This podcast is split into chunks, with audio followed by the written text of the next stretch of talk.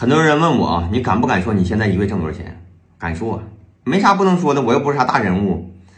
我最大的一块收入吧，就是三年前跟朋友在一起合伙做的一家传媒公司。当时呢，主要就是啊招主播，然后直播，我们中间赚一些分成。现在呢，因为人不好招吧，就变成了完全的纯线上了啊，也是招主播，然后让他们去直播，我们中间赚点逼缝钱吧。嗯，这个公司呢是三个人合伙的。以前稳定的时候吧，大概每个月的分红在两万左右吧。现在年底了啊，分红会稍微的多一点，嗯，可能快接近翻倍这个状态了。然后第二块收入呢，就是我去年夏天的时候在深圳啊，开发了一款手机和平板电脑用的一款软件啊，行业的应用工具。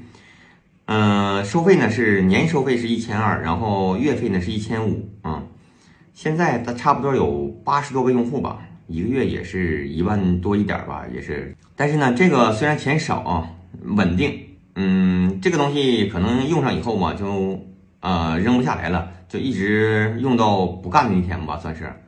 第三块收入呢，就是我在一个传媒公司做了一个兼职的策划，每个月到手的工资嗯四千三百多点吧。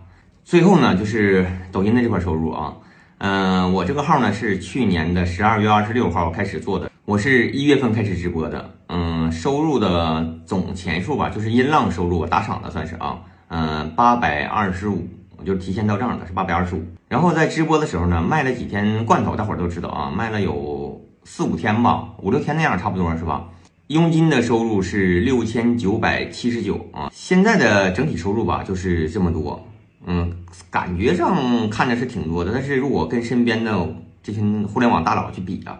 这个就是地中地的，算是确实呢，有很多都能挣钱的买卖，也能挣很多钱啊。我也去琢磨过，然后呢，感觉不太适合我，还是在自己的老本行里稳扎稳打吧。